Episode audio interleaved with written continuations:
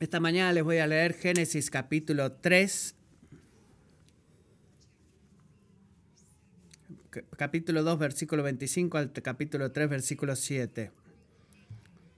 Ambos estaban desnudos, el hombre y su mujer, pero no se avergonzaban. La serpiente era más astuta que cualquiera de los animales del campo que el Señor Dios había hecho. Y dijo a la mujer, con que Dios les ha dicho, no comerán de ningún árbol del huerto. La mujer respondió a la serpiente, del fruto de los árboles del huerto podemos comer, pero del fruto del árbol que está en medio del huerto, Dios ha dicho, no comerás de él, ni lo tocarán, para que no mueran. y la serpiente dijo a la mujer, ciertamente no morirán, pues Dios sabe que el día que de él coman, se les abrirán los ojos y ustedes serán como Dios, conociendo el bien y el mal. Cuando la mujer vio que el árbol era bueno para comer, y que era agradable a los ojos, y que el árbol era deseable para alcanzar sabiduría, tomó de su fruto y comió. También dio a su marido que estaba con ella, y él comió. Entonces fueron abiertos los ojos de ambos, y conocieron que estaban desnudos, y cosieron hojas de higuera y se hicieron delantales. Así termina la lectura de la palabra de Dios.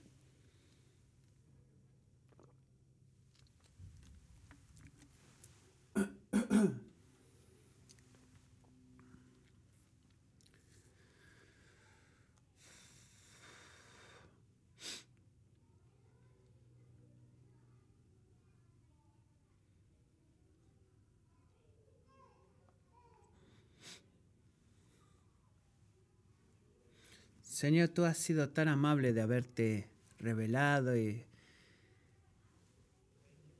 visitado.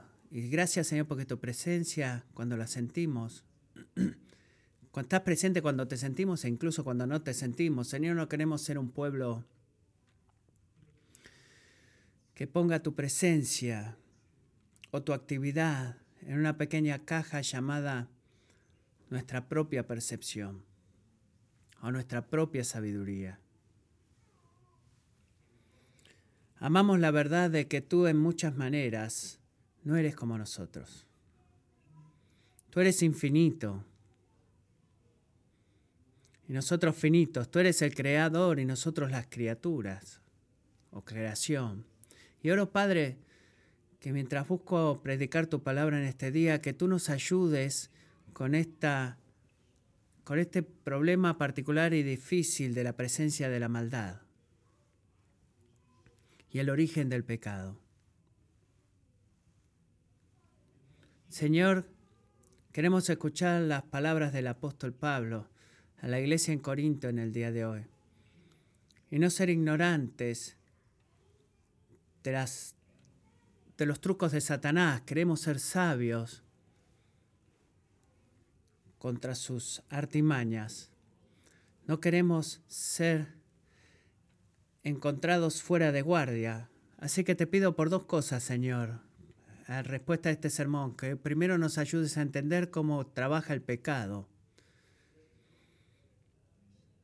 El misterio remueve los mitos, abre nuestros ojos para ver el proceso de la tentación. Y segundo, te pido, Señor, que tú uses nuestro entendimiento para liberarnos de cada tentación a pecado. Gracias por tu promesa, que también Pablo le habló a la iglesia de Corintio, de que dice que cada tentación que nos alcanza,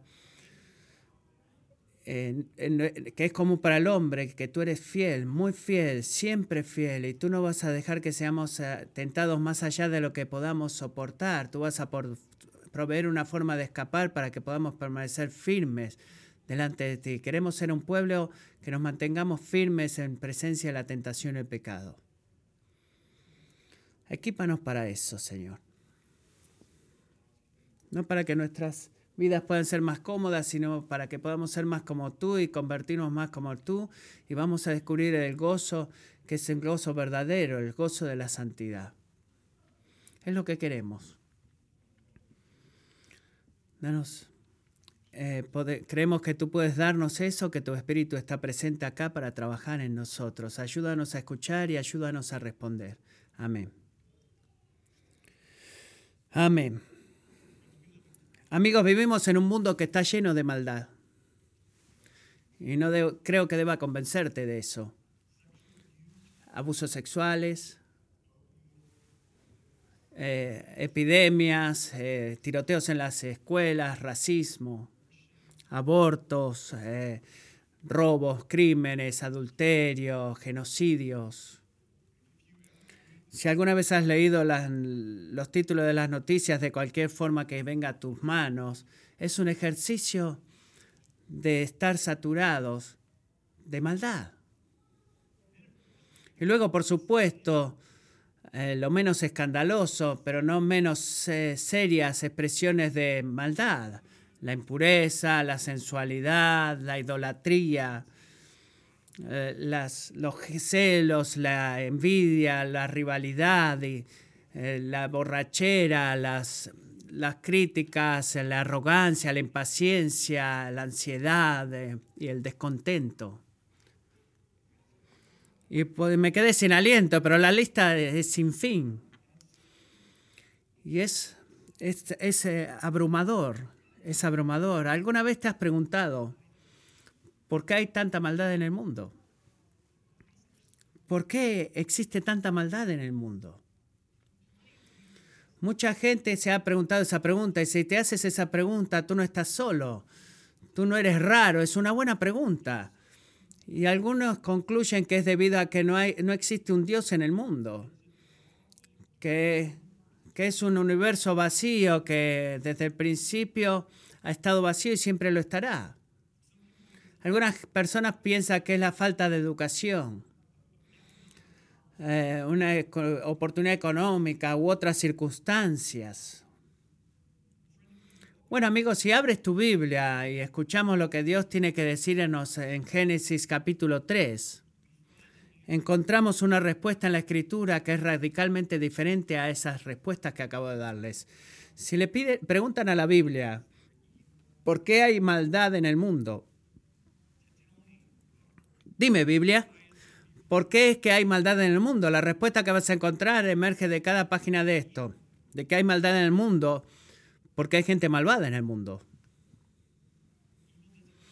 La maldad no tiene un curso evolutivo o un origen circunstancial, tiene un origen muy personal.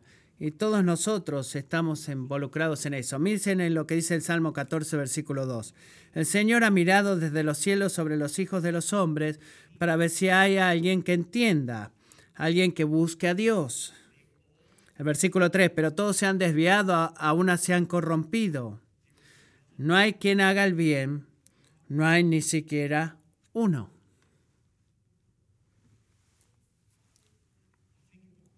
Piensa en eso, vamos a ver este versículo por solo un minuto.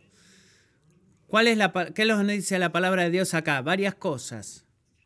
Nos dice que la maldad es personal, Noten que no es solamente que, no existe, no hay nada bueno, sino que los hijos de hombre, tú y yo, hemos fallado en hacer el bien. Es personal.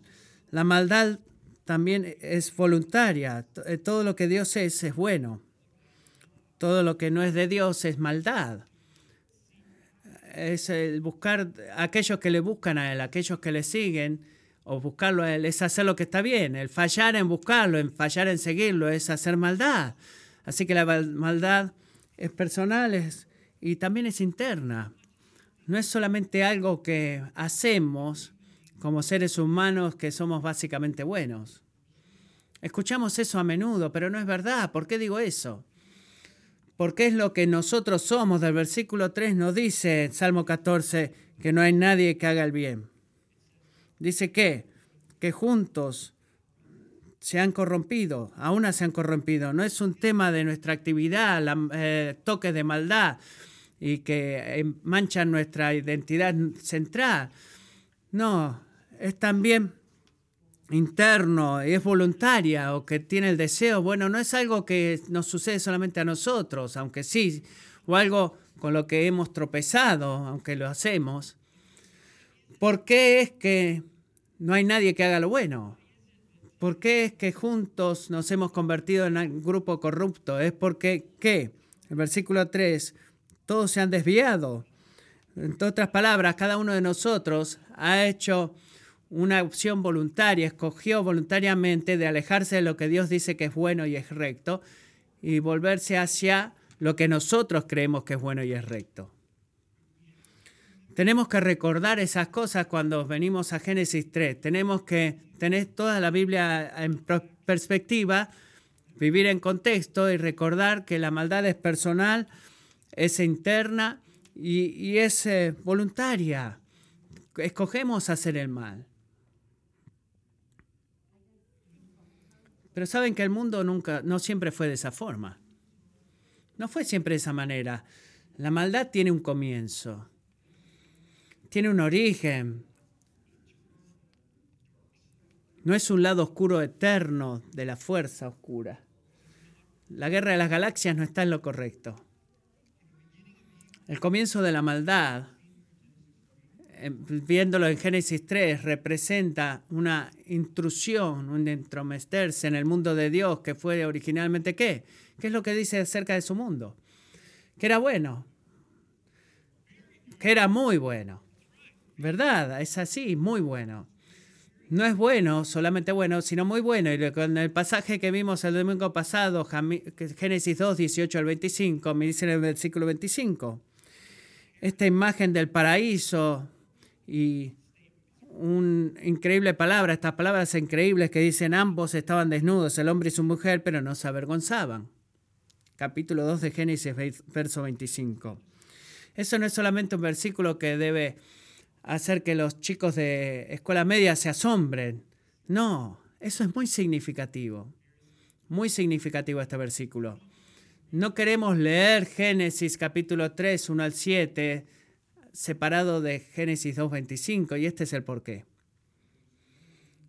Porque no había necesidad de esconderse, porque no había nada para esconder. Piensa en eso. No había necesidad de que ellos se escondieran porque no había nada que esconder. Para el primer hombre y la mujer, eso era verdad en el sentido físico. El sentido físico, ambos habían sido perfectamente formados en el, sentido físico por Dios el Creador, pero también era verdad que en el sentido espiritual ambos disfrutaban un compañerismo sin quebrantamiento, una relación con Dios eh, eh, increíble, con Dios en el paraíso. Y como resumimos unas semanas atrás, ¿cómo se veía eso? ser el pueblo de Dios en el lugar de Dios, bajo la, bajo las reglas de Dios. Y eso era paraíso, pero no tomó mucho tiempo para ellos desobedecer la palabra de Dios y perder su bendición. Lo que es tan humillante es que ellos ni siquiera cumplieron, pudieron completar un capítulo completo. En Génesis 2.25 tenéis a Adán y Eva desnudos y sin vergüenza. En el versículo 3.7 tienes a Adán y Eva desnudos y muy humillados, muy avergonzados. Y es esa progresión, amigos, la progresión del punto A al punto B, que en la cual me quiero enfocar en esta mañana.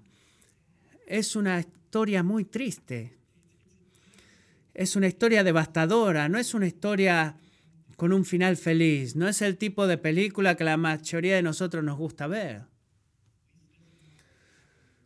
no tiene, eh, por lo menos tiene un comienzo feliz en el comienzo, pero creo que la historia es excesivamente triste y este es el porqué.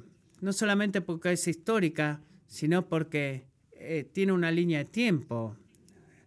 Porque resistir la tentación al pecado empieza con el entendimiento del modelo del pecado. Si vas a resistir la tentación a pecar, debes entender el modelo del pecado, modelo de la tentación a la cual Adán y Eva sucumbieron en el jardín del Edén es el mismo modelo que nosotros sucumbimos en el día de hoy a la tentación. Hay dos cosas, no hay nada que ellos hayan hecho acá que tú y yo no hagamos. Y no hay nada que ellos hicieron acá que tú y yo no continuemos haciendo. Queremos aprender de esa experiencia, queremos aprender de ellos. No, no, no me malinterpreten, no estoy diciendo que si ustedes solo entienden el modelo del pecado, van a ser libres de toda tentación. No, ser liberados de la tentación y el pecado requiere mucho más que solamente entender el modelo del pecado. Requiere un Salvador, requiere a Jesús. Y es, está presente acá, pero va a manifestarse de una manera mucho más grande la segunda parte del capítulo 3 el próximo domingo. Pero te advierto, tú nunca vas a escapar a la tentación del pecado si nunca te detienes para entender el modelo del pecado. Ser liberado del pecado requiere más del entendimiento, pero nunca menos del entendimiento. Así que sigamos la historia para entender el modelo aquí. ¿Cuál es el modelo? Miremos versículo 1, Génesis 3. La escena empieza de una forma muy increíble. La serpiente dice era más astuta que cualquiera de los animales del campo que el Señor Dios había hecho. Es uno de esos versículos que tendemos a... Sí, sí, sí, sí, sí, está bien, introducción, muchas gracias. Este, y sigamos hablándolo. Bueno, vamos a avanzar. No hagas eso. Ese versículo, la serpiente era más astuta que cualquiera de los animales del campo que el Señor Dios había hecho. Es crítico, amigo. Es crítico porque nos recuerda tres realidades que debemos traer dentro de este pasaje si vamos a entender a este pasaje. Primero, Versículo 1 apunta luego a Adán y Eva, la misión que Dios le dio a Adán y Eva. Piensen en eso. ¿Qué es lo que Dios le mandó a Adán y Eva en Génesis 1.26? ¿Qué les ordenó? Que ejerzan dominio sobre los peces del mar, sobre las aves del cielo, sobre los ganados, sobre la tierra y sobre todo reptil que se arrastra sobre la tierra. ¿Qué es todo reptil que se arrastra sobre la tierra? Una serpiente eran los representantes de Dios, Adán y Eva. Dios los hizo y les dio la comisión de regir sobre la tierra a su favor. Ellos debían regir al mundo de tal forma que magnificara la gloria de Dios y que diera avance a la, a la, a la humanidad. ¿Qué nos dice acerca de la serpiente acá este pasaje?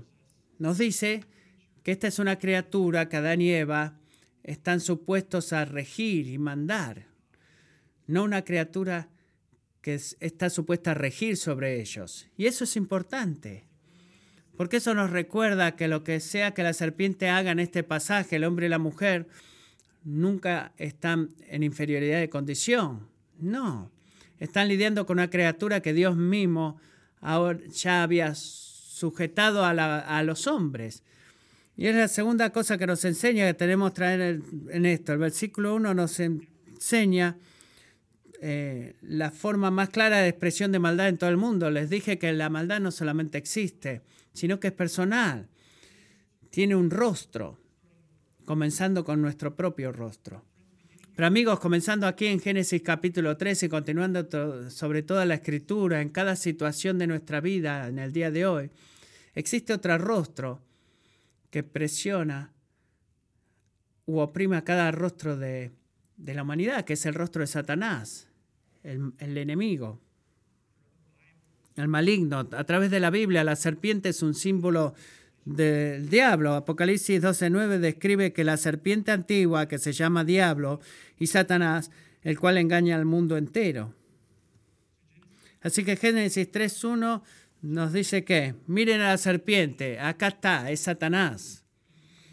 Pero si lo leen en contexto, si lo leen como toda la Biblia y prestan atención a las palabras que la palabra, la serpiente está por hablar, es muy claro que Satanás está usando a la serpiente. Su rostro está atravesando la serpiente para traer maldad al mundo creado por Dios. Y esto es lo tercero que el versículo 1 nos recuerda, y esto es muy importante. Versículo 1 apunta al reino soberano y poder de Dios sobre toda la maldad. Quizás no lo puedas ver. ¿Dónde está eso visible? Bueno, mira el versículo 1. La serpiente no es solamente una bestia del campo sobre la cual Adán y Eva deben regir. ¿Qué es la serpiente? Es una bestia del campo a la cual el Señor Dios ha hecho. Dios ha hecho a la serpiente. Y si lees la Biblia entera, una y otra vez, vas a ver que tiempo a tiempo es la verdad de que Dios es el creador de todas las cosas, que apunta a la seguridad de la, del reinado soberano de Dios sobre todas las cosas. Está conectado y hay un misterio aquí que debemos afirmar, incluso cuando no lo entendemos completamente. Satanás es el originador de la maldad. Si tú quieres la parte provocativa de, todo este versículo, es que Él es el, originador, pero nada de lo que Él haga puede salir de la suprema autoridad del Creador. Es tan importante que entendamos eso. Dios permite a la maldad introducirse en su mundo tan bien hecho, pero de tal forma Dios no es el causante de la maldad en el sentido de que en él de alguna manera sea responsable de, la maldad. Debemos eh, mantener estas dos cosas unidas, como Abraham declara en Génesis 18:25, lejos de ti hacer tal cosa, lejos de ti el juez de toda la tierra, no hará justicia, dice Génesis 18:25, pero no, que no solamente es el creador, sino que es el soberano Dios de pacto o Señor de pacto. Volvemos al versículo 1. Ah, ¿Ven que la palabra Señor está en mayúscula en tu Biblia? Lo expliqué eso algunas semanas atrás. Eso significa que la palabra de Dios ahí no es solamente un nombre general para Él, sino que es el nombre personal de Dios. El nombre del pacto para Dios el nombre por el cual se revela a sí mismo, a su pueblo escogido, Israel, eh, para quien su libro fue escrito originalmente. Y la verdad de que Dios use su nombre de pacto personal hace una declaración muy fuerte de que todos queremos escuchar y que necesitamos escuchar. ¿Cuál es esa declaración? De que no hay maldad que venciera a Adán y, Eva, que venza al pueblo de Israel, o amigo que alguna vez te pueda engañar a ti, que exista más allá de la soberanía y el poder del Dios creador. No lo vas a encontrar, una maldad que pueda exceder la soberanía de Dios. Y debemos recordar eso. Cada intrusión de la maldad en tu vida y en el, mundo, el buen mundo de Dios que comenzó desde el principio, empezó de una forma misteriosa que todavía no podemos entender, pero es tremendamente eh, reconfortante que comenzó sobre la regla y la soberanía del Dios y que Dios mismo lo tuvo todo bajo control. Si tú te pierdes esa parte, pierdes mucho, pierdes mucho. Pero hay una advertencia aquí porque dice que la serpiente era astuta. Y es verdad. Ella no solamente vino a Adán y Eva, hey, tengo una idea. Eh, ¿Quién desea pecar el día de hoy? Él es más inteligente que eso. Su astucia es revelada de una forma en la que tienta a Va planteando deseos pecaminosos en ella y hay una secuencia de tres pasos que debemos ver y este es el primer paso. Vamos a tratar de entender este proceso de tentación. Paso número uno. Y estas no son cosas buenas, ¿ok? Muchas veces los puntos que hacemos en el sermón decimos, Señor, ayúdame a hacer eso y hoy es exactamente lo opuesto. Esto es lo que no queremos hacer eso y queremos la ayuda de Dios para nunca hacer esto. Punto número uno, dudar de la bondad de Dios. Dudar de la bondad de Dios. Miremos de vuelta al versículo 1. Segunda parte de esto. La serpiente le dijo a la mujer, con que Dios les ha dicho, no comerán de ningún árbol del huerto.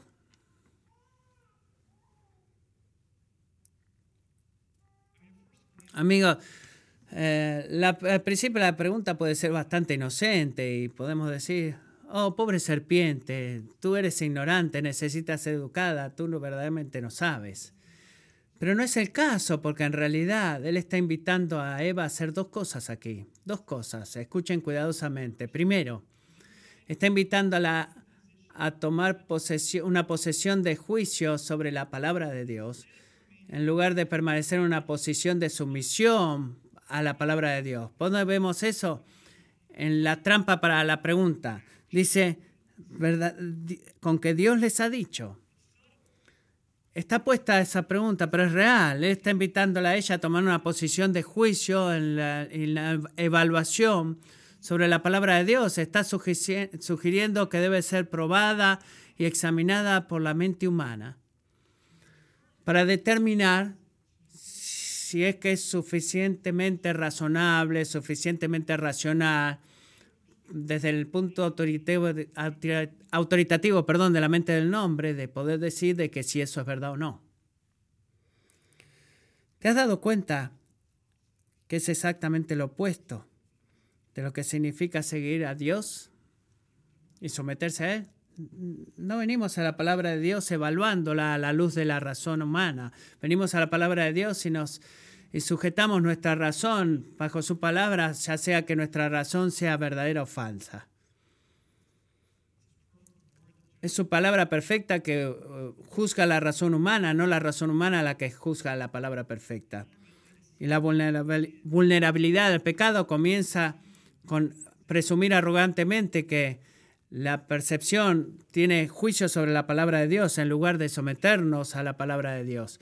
Noten en el versículo 1 que la serpiente no usa el pacto de Dios. ¿Por qué?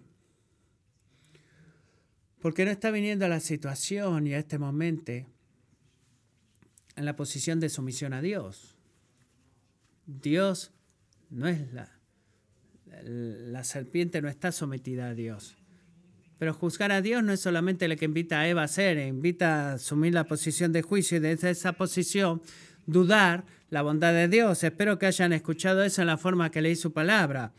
La, la, sugerencia implícita eh, de, ¿verdaderamente ha dicho Dios que no comerán de ningún árbol del huerto? La sujeción para Eva es que Dios ha sido irrazonable. Dios es malo, Él no es amable, Él no es cuidadoso. Verdaderamente ha hecho todos estos árboles increíbles y te ha dicho que te sientes ahí y que no comas de nada. ¡Wow! ¿No piensas que es un poquito duro Dios con eso, Eva? Y acá comienza el debate, ¿verdad? Porque noten que lo primero que ella le dice en respuesta en el versículo 2 a él, la mujer del fruto de los árboles del huerto podemos comer. Bueno, compara eso con lo que Dios verdaderamente ha dicho. Volvamos a ver Génesis 2.16. ¿Qué dijo Dios? ¿Que puedes comer de todo fruto del árbol? No. ¿Qué es lo que dijo? De todo árbol del huerto podrás comer. ¿Qué está faltando aquí? Mientras Eva corrige a la serpiente, pero ella falla en afirmar algo que es absolutamente crítico, falla en afirmar la generosidad increíble de Dios. Ella se pierde en eso. La primera cosa, la primera cosa que el enemigo de tu alma te va a hacer hacer es perder de vista la excesiva bondad de Dios hacia ti. Esa es la primera cosa que Él va, va a tratar de quitarte tu vista, tu, tu entendimiento de la excesiva generosidad de Dios a tu vida. Dios te ha dado a ti el don de la vida.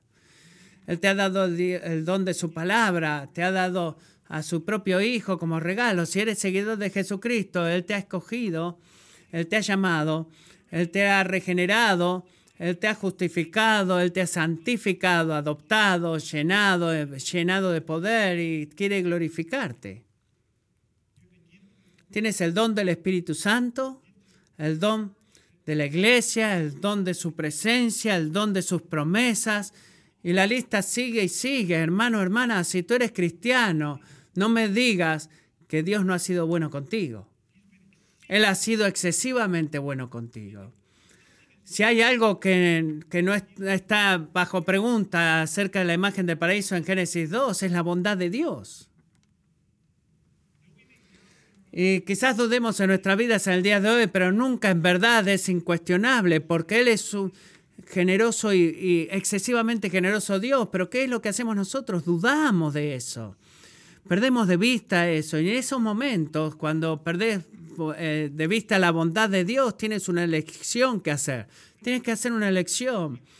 Dos direcciones. Puedes ir, ya sea a unirte al salmista y lamentar tu dolor y, y clamor al dolor, al Señor y clamarle a Él que te ayude a ver una vez más a Jesucristo, o, o puedes caer en la duda, eh, caer en la incredulidad y alejarte arrastrándote, alejándote de Dios.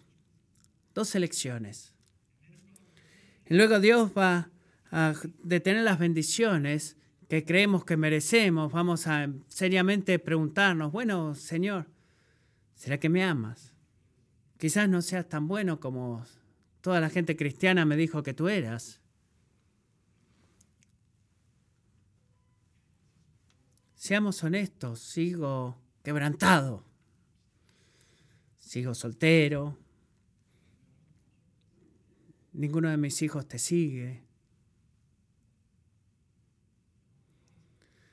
Ahora mi cuerpo se está cayendo a pedazos. Amigos,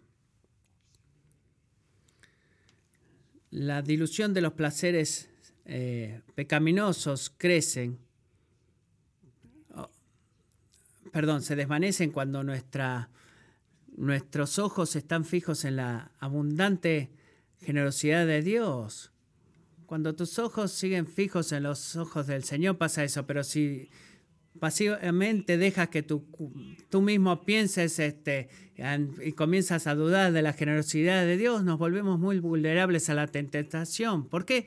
porque Dios no ha sido bueno contigo, eh, con Eva, ha sido excesivamente buena con Eva, sino que ella cayó en la trampa de, Satanás y, falló en eh, aceptar y reconocer la generosidad increíble de Dios. Miren lo que pasa en el versículo 3, cuando comienza a dudar. Dice, podemos comer de todo huerto del árbol que está en medio del huerto y Dios ha dicho, no comerás de él, ni lo tocarán para que no mueran. Pregunta para ti. ¿Es eso lo que dijo Dios? No, no, no, no es lo que dijo Dios. Dios no le dijo a Eva que no tocara el árbol, simplemente dijo que no coman de. Génesis 2.17, pero el árbol del conocimiento del bien y del mal no comerás, porque el día que de él comas, ciertamente morirás. Así que, ¿por qué Eva agregó a la palabra de Dios? Bueno, ella torció y exageró el mandamiento de Dios en su propia mente hasta que se veía suficientemente y razonablemente tangible de que ella podía sentirse bien en rechazar eso. ¿Tiene sentido? Ella torció y corrompió el mandamiento de Dios en su mente para que ella pudiera sentirse muy bien en decir de que eso está loco, de que no tiene sentido. Y es lo que sucedió cuando comenzamos, o sucede cuando comenzamos a dudar de Dios. Perdemos toque con la realidad. Inicialmente se siente como que hemos sido honestos y realistas y auténticos acerca de la situación, pero seamos honestos, cuando tú pierdes de vista la generosidad maravillosa de Dios, pierdes de vista la realidad, te diluyes.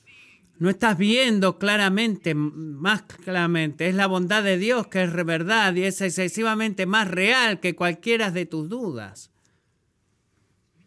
Así que déjeme darle un ejemplo en esto.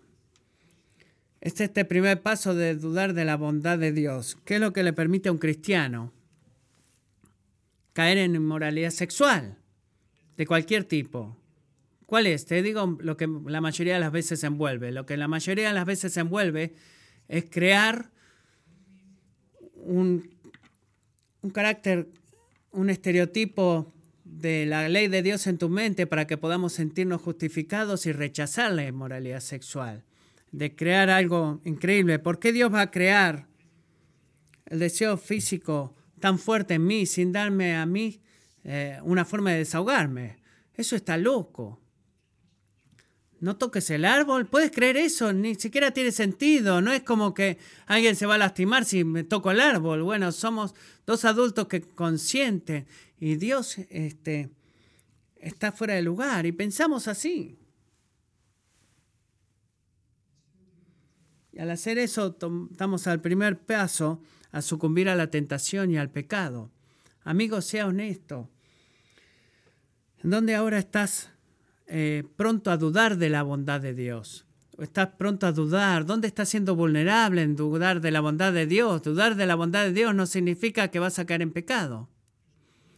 Hay un mundo de diferencia entre dudar y, y no creer, pero como podemos ver con Eva, de ser rodeados de nuestras dudas en lugar de luchar con nuestras dudas, es empezar a caminar el camino de la tentación y caer en el pecado.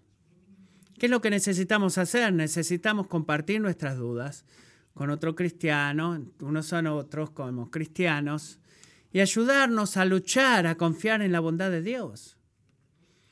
El primer paso en el proceso, en el modelo, es eh, dudar de la bondad de Dios. Y este es el segundo. paso número dos, cuestionar la integridad de Dios. Dudar de la bondad de Dios, cuestionar la integridad de Dios. Miremos de vuelta al versículo 3. El primer paso, Eva comenzó a dudar de la integridad, lo podemos ver al final de este versículo. ¿Qué es lo que dijo Dios? ¿Qué es lo que dijo Dios? Si comen del árbol, ciertamente morirán. ¿Y qué dijo Eva? Simplemente dijo, menos, no mueran. No son frases idénticas para nada.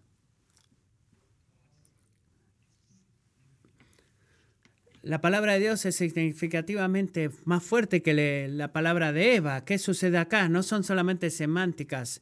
La, eh, Eva está debilitando la promesa tan fuerte de Dios. Mateo 7, versículo 26, que dice, Todo el que oye estas palabras, dije Jesús, mías, y no las pone en práctica, será semejante a un hombre insensato que edificó su casa sobre la arena. Y cayó la lluvia, vinieron los torrentes, soplaron los vientos y azotaron aquella casa y cayó. Y grande fue su destrucción.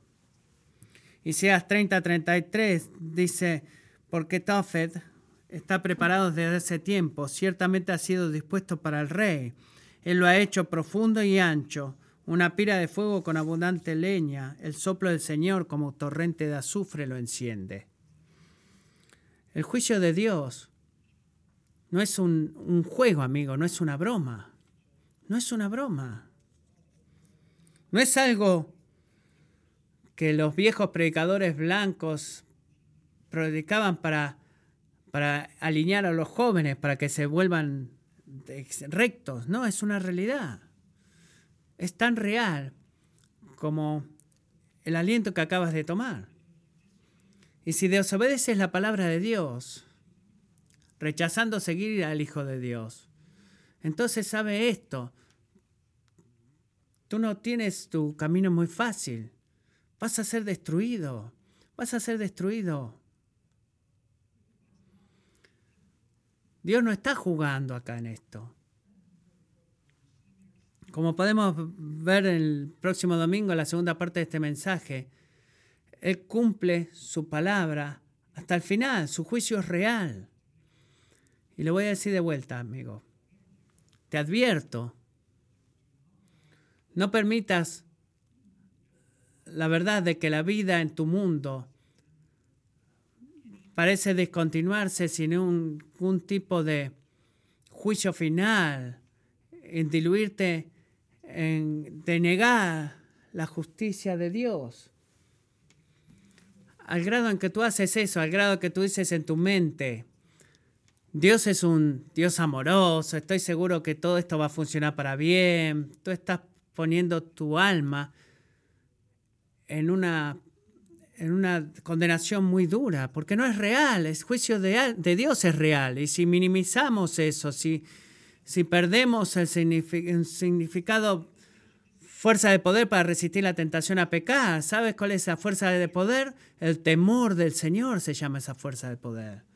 El temor del Señor. Jesús no murió para rescatarte del temor del Señor. Jesús te murió para rescatarte, para que tú temas al temor todos los días de tu vida.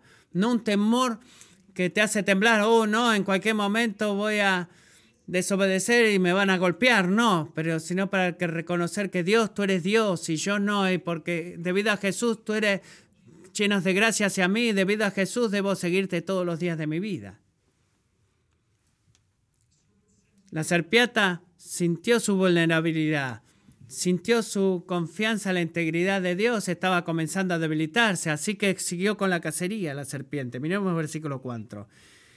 La serpiente le dijo a la mujer, Eva, seamos honestos. ciertamente no morirás. ¿Se dan cuenta que verdaderamente está usando la palabra de Dios, el mismo lenguaje de Dios, pero categóricamente lo niega? Niega su, su verdad, pero no solamente niega la verdad de Dios, sino que cuestiona la, la seguridad de Dios, los motivos de Dios, perdón. Porque Dios sabe que cuando tú lo comas, tus ojos serán abiertos, se abrirán, y ustedes serán como Dios. ¿Notan la bondad dentro de la maldad? Es un versículo corto, pero creo que verdaderamente dice, Dios está escondiendo algo de ti, Eva. Él no te dijo la historia completa. Tú pensaste todo este tiempo que Él te dijo que no comas de ese árbol porque estaba tratando de protegerte. Pero adivina qué, ¿estás lista para esto? Él simplemente trata de protegerse a sí mismo. Está tratando de controlarte y mantenerte lejos de encontrar tu potencial completo. Dios sabe que a menos que tú mantuvieras en línea y te tuviera eh, lejos del conocimiento y la experiencia del conocimiento del bien y el mal, te convertirías en Dios en tu propia mente. Y toda esta cosa es una lucha por poder. A Él no le importas tú, a Él le importa Él mismo. ¿Quieres someterte a un Dios como ese? Y adivina qué, Eva, todo este negocio de ser dependientes de Dios, de que revele lo que es verdad a ti, eso está loco. Si tú quieres seguir viviendo como un tipo de pequeñito, un niño que solamente necesita que todo el mundo a su alrededor le diga qué hacer, bueno, ve en eso. Pero yo creo que tú eres mejor que eso. Creo que tú eres más grande que eso. Creo que tú eres más fuerte que eso. Tú no necesitas permanecer eh, eh, dependiendo de Dios que te diga qué hacer. Tú puedes descubrir la verdad por ti misma. Tú puedes hacerlo directamente. ¿No sería increíble, Eva?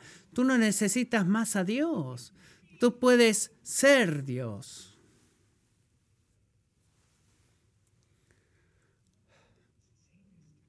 Satanás deliberadamente está acortando la distinción entre el creador y la creación y la criatura para convencer a Eva que ella puede cruzar esa barrera con un pedacito de fruta, con una pequeña fruta. Amo los comentarios de Francis Schaeffer, dice que es una mentira, por supuesto, que ella va a ser como Dios.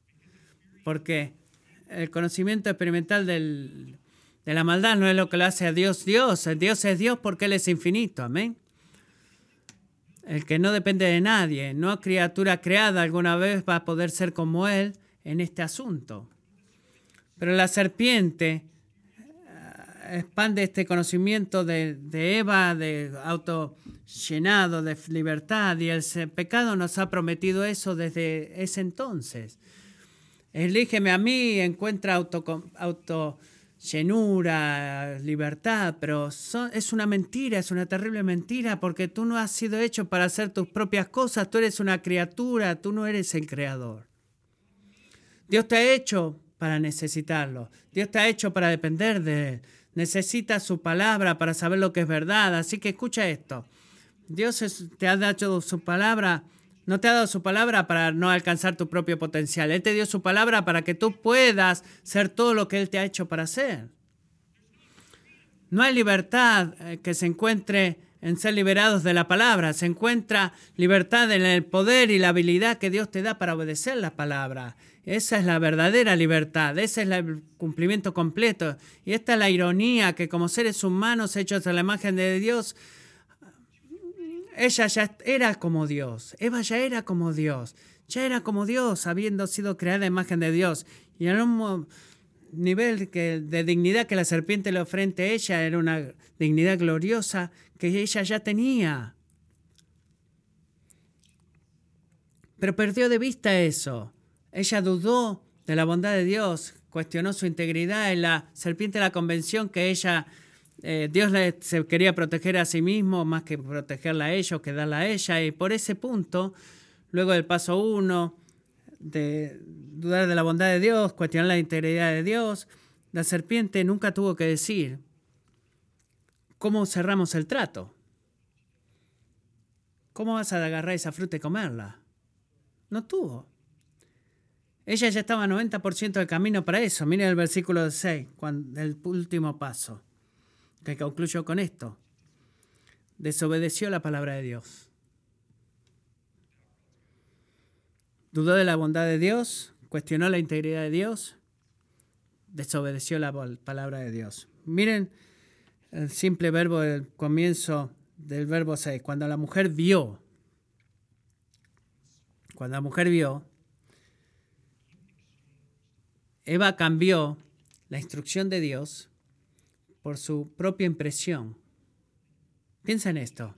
Cambió la instrucción de Dios por su propia impresión.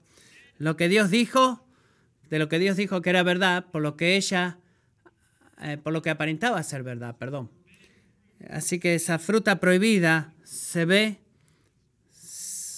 eh, ser el deseo de, de Dios Ve por esa fruta, necesitas fruta. Dios me hizo con la necesidad de comer fruta. Dios me ha dado ese deseo físico, así es que si el deseo es bueno, entonces algo que lo satisface debe ser bueno también.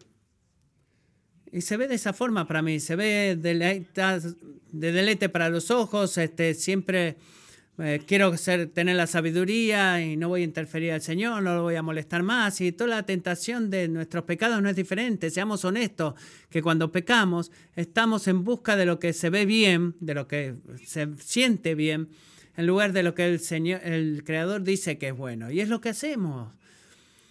Y muy bien, como 1 Juan 2.16 nos advierte, porque todo lo que hay en el mundo, la pasión de la carne, la pasión de los ojos, lo que vemos.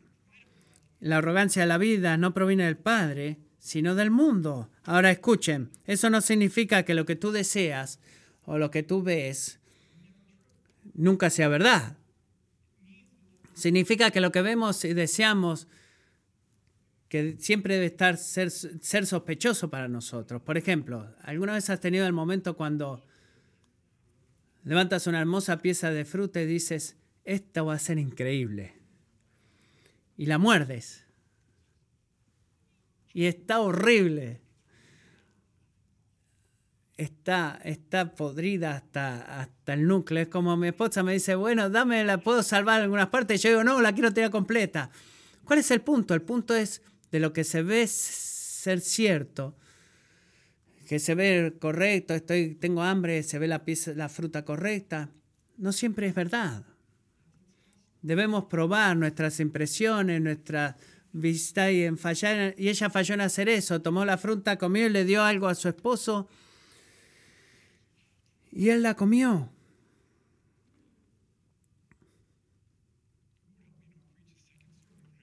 Señor, no me permita predicar el segundo sermón ahora. Eso debe ser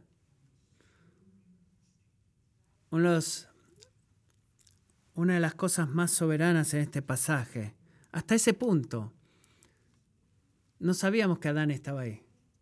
Pero eso qué nos dice a nosotros, versículo 6. Ella le dio también a su esposo que estaba trabajando duro haciendo la obra de Dios. No, él estaba parado junto a ella. Él estuvo ahí todo el tiempo. Era su trabajo guardar del jardín. Era el trabajo de Adán. Tendría que haber pateado a la serpiente y decirle, sal de acá, agarrar una pala y dársela en la cabeza. Destruirla. Como mínimo, deberíamos defender la bondad e integridad de Dios, pero él escuchó, eligió seguir los caminos de ella, eligió estar con ella en lugar de guiarla, en lugar de resistir. Puedes enfocarla acá, puedes ver cómo todo sucede y nunca dijo una sola palabra. No hagas eso, hombre. No te atrevas a hacer eso. ¿Qué dijo la serpiente?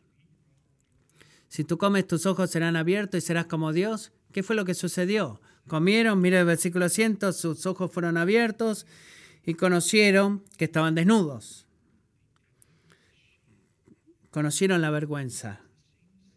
Y fue la vergüenza del pecado, fue la vergüenza de una traición eh, hacia los mandamientos del Creador que tenía toda razón, tenían toda razón para creer en él, lo sintieron inmediatamente y trataron de esconder su vergüenza y cubrir, eh, e hicieron ropas con hojas de higuera. Y esta es una imagen de sentirse inadecuado, del temor.